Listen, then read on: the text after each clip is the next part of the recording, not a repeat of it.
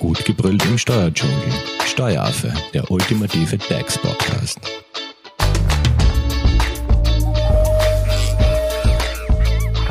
Hallo und herzlich willkommen beim Steueraffen.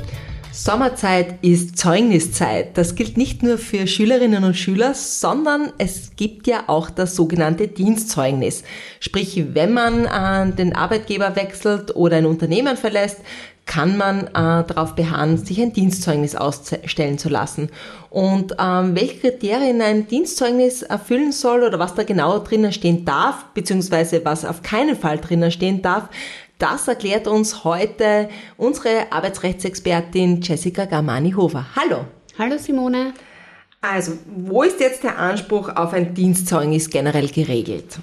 Genau, da muss man äh, wie so oft zwischen Arbeitern und Angestellten unterscheiden. Für die Angestellten ist es der Paragraph 39 Angestelltengesetz und für die Arbeiter ist es 1163 ABGB, wo eben geregelt ist, dass der Arbeitnehmer einen Anspruch auf ein einfaches Dienstzeugnis hat. Das bedeutet auf ein Zeugnis eben, wo äh, Beginn und Ende des Dienstverhältnisses drinnen steht ähm, und eben was er quasi für eine Tätigkeit ausgeübt hat. Haben jetzt auch Lehrlinge so einen Anspruch? Ja, Lehrlinge haben auch einen Anspruch auf ein Dienstzeugnis. Das ist wieder im sogenannten wichtigsten Gesetz für die Lehrlingsausbildung geregelt und zwar ist es der Paragraph 16 BAG Berufsausbildungsgesetz. Und was ist jetzt mit freien Dienstnehmern?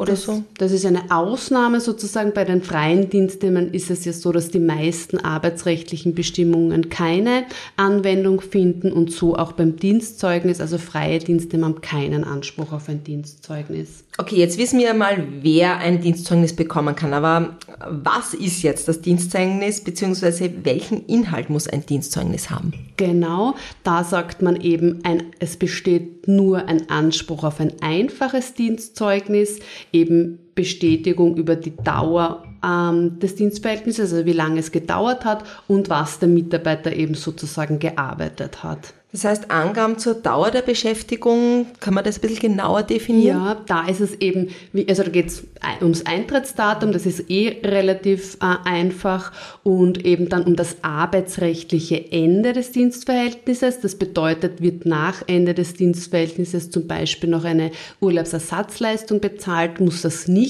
angeführt werden. Was aber nicht auch nicht, nicht angeführt werden darf, sozusagen, sind Unterbrechungen vom Dienstverhältnis, ähm, beispielsweise durch eine Karenz oder eine Bildungskarenz oder auch wenn man lange im Krankenstand war oder Urlaub natürlich. Solche Dinge dürfen nicht angeführt werden im Dienstverhältnis, äh, im Dienstzeugnis, weil ja da das Dienstverhältnis arbeitsrechtlich ganz normal noch aufrecht ist. Und ähm, über den Inhalt der ausgeübten Tätigkeit, also was man konkret bei dem Unternehmen gemacht hat, darf das erwähnt werden? Genau, das muss sogar erwähnt werden. Und da ist es so, dass Bezeichnungen zum Beispiel wie Sekretärin oder ähm, Büromitarbeiterin zum Beispiel nicht ausreichend sind, sondern die Tätigkeit, die muss so beschrieben werden, dass sich ein neuer Arbeitgeber einfach darunter was vorstellen kann, was man eben in diesem Betrieb gemacht hat. Und so allgemeine Berufsgruppenbezeichnungen sind nur dann zulässig, wenn das quasi selbst erklärend dann damit ist. Zum Beispiel jetzt Friseurin wäre beispielsweise zulässig oder auch auch Bilanzbuchhalterin. Okay, es muss ganz genau äh, klar sein, was derjenige oder diejenige im Unternehmen gemacht hat. Genau, und so als Tipp äh, kann man sagen, dass man sich daran orientieren kann, wie man eine Stellenausschreibung ähm, formulieren würde. So würde das auch im Dienstzeugnis in der Regel ausreichend sein. Ähm, du hast erwähnt, es gibt neben dem einfachen Dienstzeugnis auch noch was anderes. Genau, man unterscheidet zwischen einfachen und qualifizierten Dienstzeugnis. Auf ein qualifiziertes Dienstzeugnis hat man eben in Österreich keinen Anspruch. In Deutschland beispielsweise ist das anders. Und von einem qualifizierten Dienstzeugnis spricht man immer dann, wenn einfach mehr drinnen steht als das, was wir jetzt eben gerade besprochen haben, also Dauer und Tätigkeit.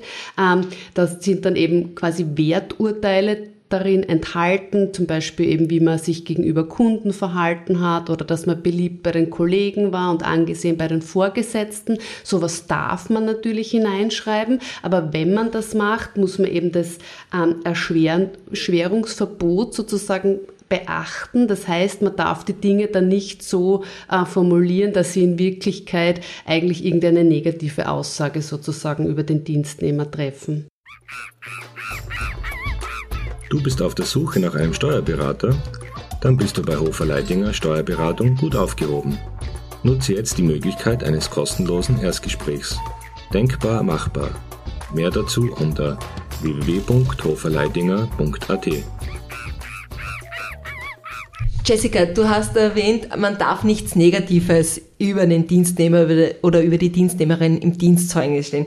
Das heißt, wer ist jetzt für die Formulierung des Dienstzeugnisses generell mal zuständig? Also zuständig ist jedenfalls einmal der Arbeitgeber. Der kann das natürlich jetzt delegieren an eine HR-Zuständige, ähm, aber grundsätzlich ist der Arbeitgeber dafür zuständig. In manchen Fällen ist es auch so, dass die Dienstgeber die Mitarbeiter selber das Dienstzeugnis schreiben lassen und dann quasi nur mehr unterschreiben. Äh, das kann man natürlich so handhaben, aber ist natürlich nicht verpflichtet, dass man dann diesen Vorschlag annimmt. Und auch wenn es um Haftungen dann geht, ist natürlich immer der Arbeitgeber dafür verantwortlich. Okay, ähm, das heißt aber, darf ein Dienstzeugnis generell keine negativen Inhalte beinhalten. Also man darf gar nichts Negatives schreiben, weil, ich sage mal so, man tut sich ja schwer, wenn man dem Mitarbeiter ein Dienstzeugnis ausstellen muss, aber absolut nicht zufrieden war, weil man, und deswegen hat man den vielleicht sogar gekündigt. Und dann muss man de facto ein Dienstzeugnis ausstellen und kann man ja nicht nur Positives reinschreiben, wenn das überhaupt nicht gepasst hat, oder? Genau, also dann ist da die absolute äh, Empfehlung, einfach ein einfaches Dienstzeugnis sozusagen auszustellen. Mhm.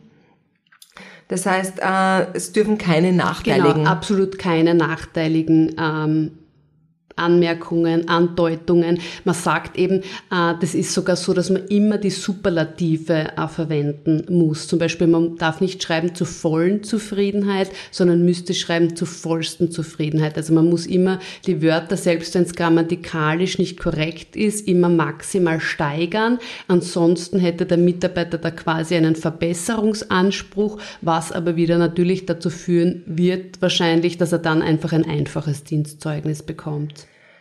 Gut, ich denke mir, das, da will ich näher eingehen auf Formulierungen, was ist zulässig, was ist unzulässig und äh, vor allem, ähm, was sagt der, die jeweilige Formulierung aus oder was kann man so zwischen den Zeilen lesen. Und ja. darüber möchte ich ganz gern mit dir im nächsten Teil sprechen. Das heißt, im ersten Teil haben wir jetzt einmal so die allgemeinen Infos, was ist ein Dienstzeugnis, wer bekommt eins, welche Unterschiede gibt's und im zweiten Teil gehen wir natürlich ein bisschen näher auf die Formulierungen ein. Jessica, wenn es jetzt zu dem allgemeinen Part noch Fragen gibt, wie erreicht man dich am besten? Am besten per E-Mail unter graz.hoferleitinger.at. Perfekt. Und wenn ihr eure Fragen über unsere Social Media Kanäle stellt, leiten wir die ganz gerne an Jessica weiter. Danke an dich und danke euch fürs Zuhören. Danke. Tschüss. Das war Steueraffe. Wenn ihr noch Fragen, Wünsche oder Anregungen habt, Nutzt die Social Media Kanäle. Den Steueraffen findet ihr auf Facebook und auf Instagram. Hinterlasst einfach ein Like oder einen Kommentar. Und wenn ihr keine Podcast-Folge mehr verpassen wollt, dann abonniert den Steueraffen in eurer favorisierten Podcast-App.